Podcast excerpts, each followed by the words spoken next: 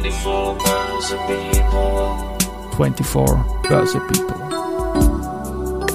And now in season 10. 10.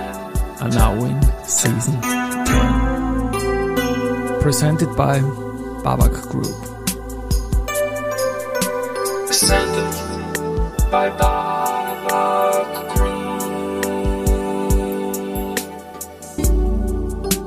Ja, herzlich willkommen wieder zur Serie 24 Börse People. Und diese Season 10 der Werdegang und Personality Folgen ist presented by Babak Group. Mein Name ist Christian Drastil, ich bin der Host dieses Podcasts und mein 17. Gast in Season 10 und erster Gast im neuen Jahr und zudem erster Gast, der zweimal zu Gast war, bin ich selbst. Das geht so. 2022 hatte mich die Journalistin Elisabeth Oberndorfer interviewt und ich habe das als Crossover-Folge gebracht. Und 2023 war es Ralf Wolfgang Lothart von JTI. Diese Folge wurde im Mehr als Schall und Rauch Podcast gespielt und ich darf sie Crossover bringen. Producer war Sascha Laturner von 2 hoch 2 und ihn habe ich dann auch noch zum Börse People Podcast eingeladen. Auch Ralf Wolfgang und Elisabeth waren schon Börse People. Die Folge mit mir wurde bei mehr als Schall und Rauch mit über Aktienmärkte und Leichen im Keller getitelt. Und los geht's. Mehr als Schall und Rauch, der Podcast zum österreichischen Tabakmarkt. Hallo Ralf, herzlich willkommen. Welches Thema hast du heute für uns und unsere Zuhörer vorbereitet? Vielen Dank, Dagmar. Ich freue mich, dass Sie, geschätzte Hörerinnen und Hörer, wieder mit dabei sind und ebenso freue ich mich, als meinen Gast heute, Christian Drastil, begrüßen zu dürfen. Eine genaue Funktionsbeschreibung und Bezeichnung ist bei ihm gar nicht so einfach. Tausendsasser trifft es vielleicht am besten.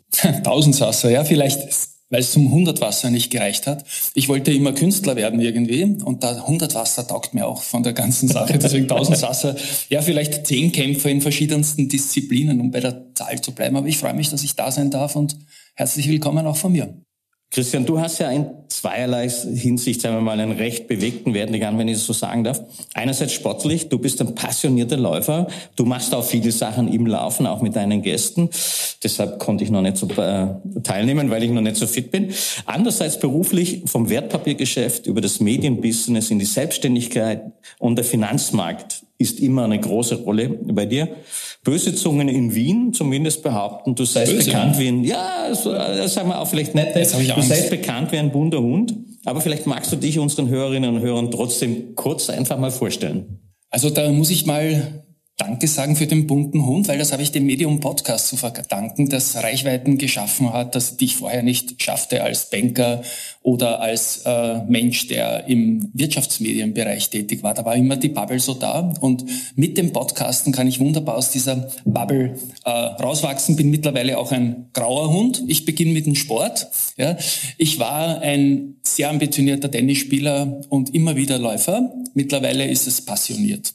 Tennis tut, geht gerade nicht, weil die Schulter ein bisschen kaputt ist und Laufen leidet auch ein wenig unter der Schulter. Aber mit dem typischen Japan-Style kann man schon laufen, wenn man die Hände äh, kaum bewegt. Und da habe ich gestern, am Tag bevor wir sprechen, äh, mit einer japanischen Laufgruppe zufällig einen Lauf veranstaltet und habe an Japan Tobacco gedacht natürlich. Das war so, so, so der Schwung. Ja, also Sport jetzt sehr passiv. Ich durfte die Sportwoche von der Styria kaufen, die Rechte man erwartet vielleicht, dass der Käufer was damit macht, aber es geht sich nicht mehr aus, so eine, so eine Zeitung natürlich.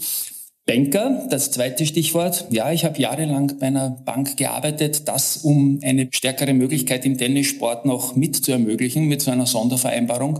Hat sich aber innerhalb von sechs Monaten äh, rausgestellt, dass ich eigentlich ins Wertpapiergeschäft will, weil das damals Mitte der 80er Jahre in Österreich gerade losgegangen ist und ja, irgendwann einmal habe ich in jungen Jahren so viel Wertpapiergeschäft gehabt und lernen dürfen, dass ich dankbar war, dass mich eine Tageszeitung, das Wirtschaftsblatt damals, ähm, angeworben hat, um die Redaktion ein bisschen zu unterstützen. Und so bin ich im Mediengeschäft gelandet und seit zehn Jahren selbstständig. Elf Jahren jetzt. Dein Hauptbaby, Christian, ist, wenn man das so nennen kann, ist das Börse Social Network, die Homebase österreichischer Aktien, wie das auf deiner Homepage auch zu lesen ist. Ja. Hier findet man gefühlt alles, sei jetzt bis auf Kochrezepte. Wer sind die User dieses Netzwerks und was finden Sie hier? Was, was bekommen Sie dort von dir? Mhm. Ähm, Homebase österreichische Aktien haben wir uns nach und nach einer Spezialisierung zugeführt, weil du im Internet ja wirklich alles findest und aber wenig zu österreichischen Aktien. Und ich glaube, ähm, das ist eine Nische, die sehr spannend ist. Der österreichische Kapitalmarkt ist zwar in seiner Dimension geschrumpft, aber noch immer groß genug, um hier in dieser Nische als einziges Medium, das außer der Austria Presseagentur mit ihren Schlussberichten auch noch in ein Tagesgeschehen reinschaut. Ja, ich vergleiche das immer mit einem Fußballspiel. Wie viele Leute, rhetorisch jetzt wären Bayern-München-Fans, wenn man nicht auch nur deren Spiele sehen dürften, sondern nur Stadion besuchen oder so. Also ich liebe live. Das spielt mir auch mit der Banker-Vergangenheit in die Hände. Und unser Medium bietet halt ein Komplettangebot rundherum an mit äh, Börsenbrief täglich, Nachrichten zu den Unternehmen. 200.000 Unique Clients haben wir im Monat immer noch. Das ist durchaus noch okay. Und jetzt immer stärker der Podcast-Bereich. Lass uns aber ein bisschen, also das ist, sind, ist nicht nur, das ist eine hohe Zahl, die du da genannt hast. Lass uns aber ein bisschen auf das Thema Aktien. Deswegen habe ich es in der Zeitreihe mir yeah. Nein, Thema Aktien eingehen. Was ja. macht für dich der Reiz von Aktien aus und Aktienmärkte? Man hat ja immer so diese Wall Street Filme im Kopf mit lauter Bildschirmen und lauter Zahlen und Grafiken. Was ist es das, was dich wirklich fasziniert daran? Was du da sagst mit Wall Street in den Köpfen, das war als 18-Jähriger tatsächlich so. Ja, das war für mich die Faszination. Ich möchte auch, ohne Hosenträger wohlgemerkt, ja, weil das waren damals die Leute mit den Hosenträgern in den Filmen. Aber das war schon inspirierend, was, was damals äh, losgegangen ist. Und als ich maturierte, ist gerade die Wiener Börse in einem Jahr verdoppelt vom Kursniveau her. Das ist dieser Jim Rogers da nach Österreich gekommen und hat gesagt, seid ihr alle blind irgendwie und warum die Aktien sind viel zu billig äh, Sidestep. Ich glaube, wir sind jetzt wieder historisch günstig bewertet an der Wiener Börse mit allen Risikohinweisen. Was mich mittlerweile fasziniert am Job, ist irgendwie das tägliche, permanente Lernen über das, was in der Gesellschaft passiert. Stichwort Pandemie. Plötzlich bin ich da, glaube ich, wirklich durch einem sekundär recherchierenden Pharmaexperten geworden in der Impfstoffforschung. Ja, was die Unternehmen da getan haben in kürzester Zeit, ist so begeisternd gewesen wie eine Fernsehserie mit täglichen Cliffhanger, wer kommt als erster raus, mit welchen Dingen und so weiter und so fort. Oder dann die Stay-at-Home-Aktien in der, in der Pandemie. Da hat es plötzlich Geschäftsmodelle gegeben, da ist dann nie vorstellen können, dass das plötzlich die wertvollsten Aktien ihres Segments werden. Oder dann leider die traurige Situation in der Ukraine, wo der Rüstungssektor mit vollkommen neuen Facetten, also das mal Steyr-Daimler-Buch gibt's längst nicht mehr an der Börse oder so, ähm, hochgespült worden ist. Ich, ich sehe da diese Möglichkeit zum permanenten Lernen und war auch als Nichtraucher ein Tabakspezialist in den 90er Jahren. Da kommen wir noch vielleicht drauf. Aber lass noch mal drauf gehen. Österreich ist ja wirklich, also niemand zu nahe treten, aber ein verhältnismäßig kleines Land. Welches, welche Rolle spielen die denn am globalen Finanzmarkt? Oder andersrum gefragt, welche Rolle spielen die Märkte für Österreichs Anleger? Mhm.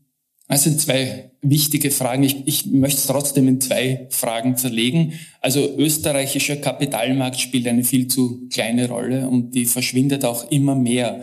Wir haben mittlerweile die traurige Situation, dass manche Unternehmen so wenig Handelsvolumen haben. Die sind gut im Geschäft, äh, die sind gut in, in der Bilanzstruktur und in der Bottomline jener Bilanz aber finden zu wenige Investoren, um Handelsvolumen zu haben, dass sie für Fonds interessant bleiben, so dass die Fondsmanager das nicht mal kaufen dürfen, weil die Dinge einfach zu klein geworden sind. Insofern ist da eine Grenze jetzt erreicht, wo es ganz, ganz dringend eine Belebung braucht.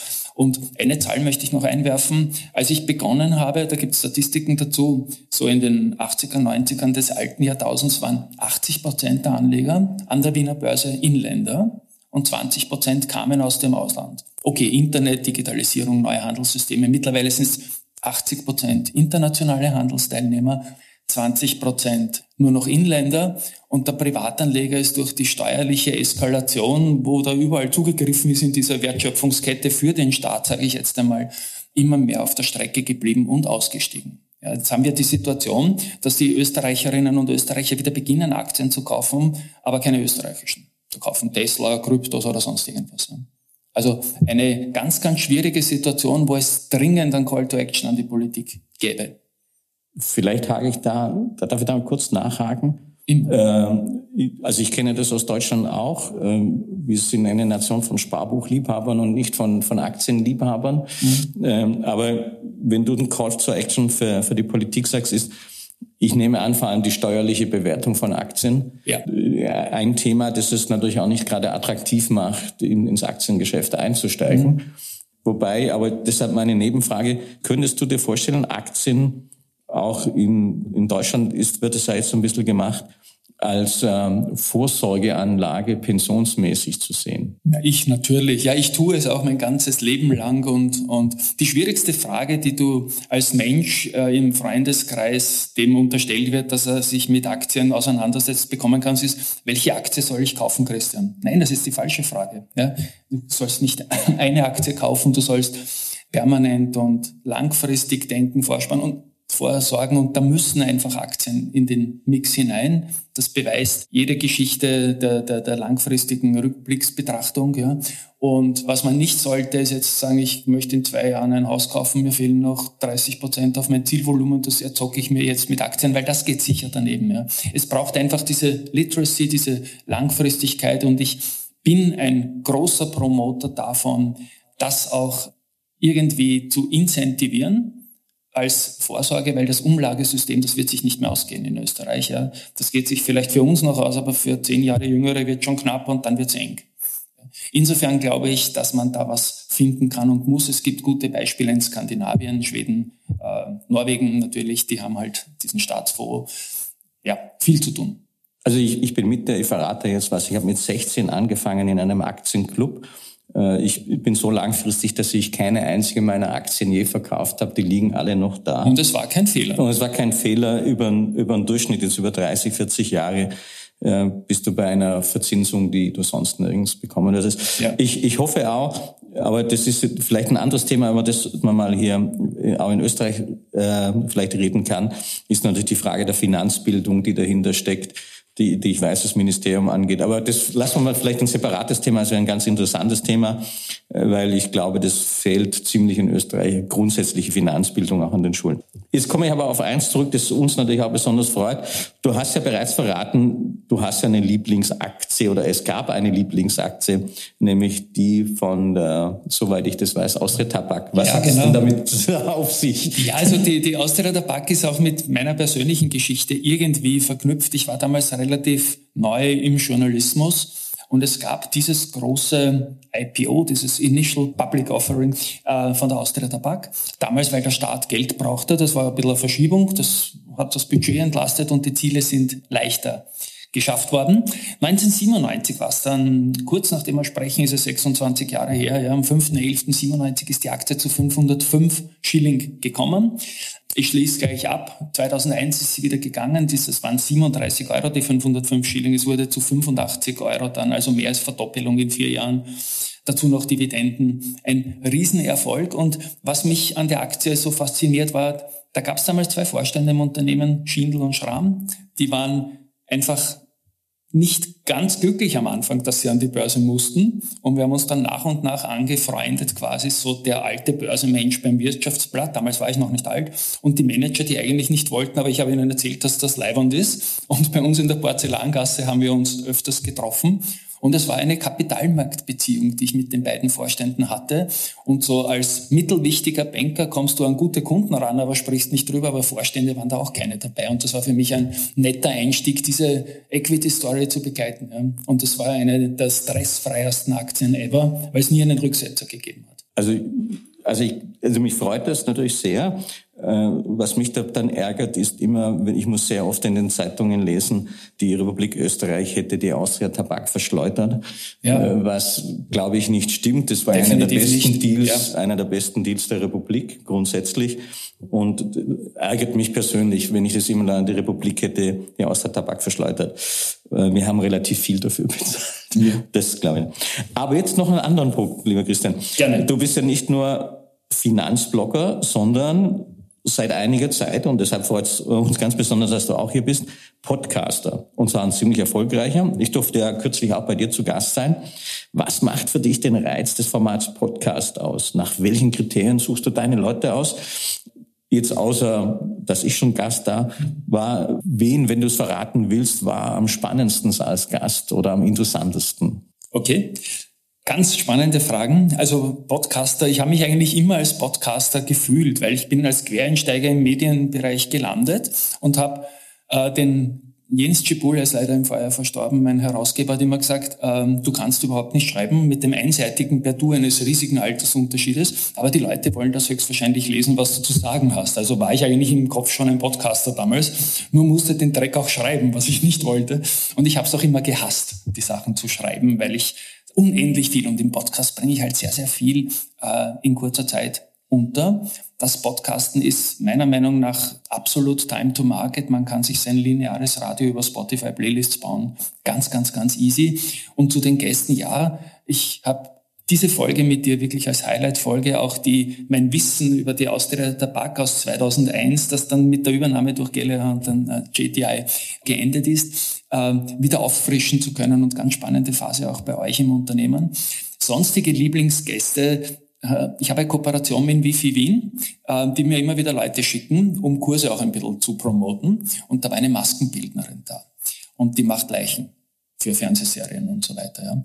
Und die traut sich nicht in den eigenen Keller runtergehen, weil wenn sie schnell Licht macht, fliegt sie mal halb um, ja, weil, weil sie so gute Leichen macht im eigenen Keller. Also das, das Sprichwort Leichen im Keller war dann ein so lustiger Gag. Und es wird noch schärfer. Einmal war irgendwas kaputt im Keller und ein männlicher äh, Techniker hat sie dann angezeigt, ist gestürmt, weil er die Leichen gesehen hat. Ja. Also ich kann, ich habe Kopfkino einfach. Ja. Und was ich mich auch freue, Clemens Heipel, Kabarettist-Freund, kommt jetzt in wenigen Tagen zu Gast. Und mit der KI von der Erste Group, mit dem Erste Bank AI, mit dem Chatbot darf ich auch reden. Und da bauen wir gerade ein lässiges Setup auf, wie eine Computerstimme mit, mit mir, die die künstliche Intelligenz auf der Gegenseite zeigt. Ein Podcast? Der wird mich gegen die Wand spielen, wie, wie nichts. Ein Podcast mit einem Chatbot, ja. Okay, ich gebe dir, geb dir zwei, drei Fragen, wie du vielleicht den, die KI austricksen kannst. Ja, aber ich will ja gar nicht gewinnen. Ich möchte ein gutes Gespräch haben.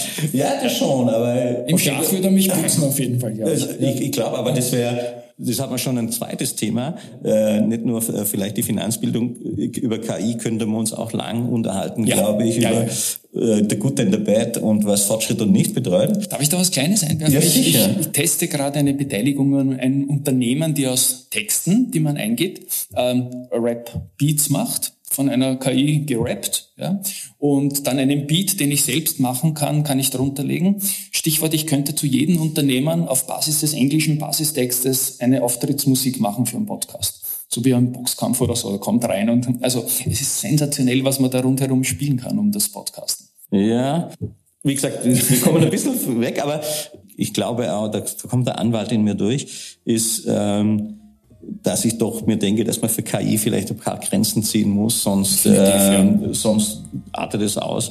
Und auch für die Medien ist die Frage, Fake News, sonst sind wir vielleicht nicht mehr da, sonst übernimmt das die KI die Fragen. Das ist vielleicht auch nicht. Aber so viele Sachen, ich kann dir noch, wir müssen langsam zum Schluss kommen.